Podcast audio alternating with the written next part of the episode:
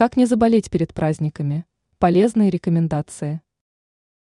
Если в новогоднюю ночь не хочется проваляться с температурой и насморком, то следует запомнить некоторые простые правила.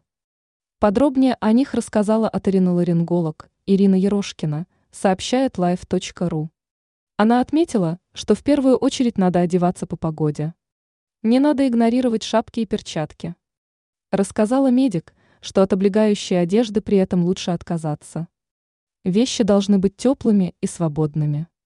Ерошкина подчеркнула, что в морозы следует защищать дыхательные пути шарфами и платками. Долго разговаривать на холоде не стоит. Также не надо мыть голову перед выходом на улицу. Лучше это сделать как минимум за несколько часов.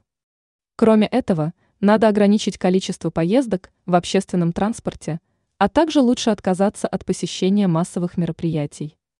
Если выхода нет, то надо помнить про простые правила безопасности, надеть маску, а затем тщательно обработать руки. Не будет лишним дома прополоскать горло и нос.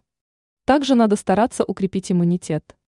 Для этого нужно пить больше жидкости, выбирать полезные продукты, больше гулять на свежем воздухе и отказаться от вредных привычек. Ранее мы рассказывали, как правильно ухаживать за зубами зимой.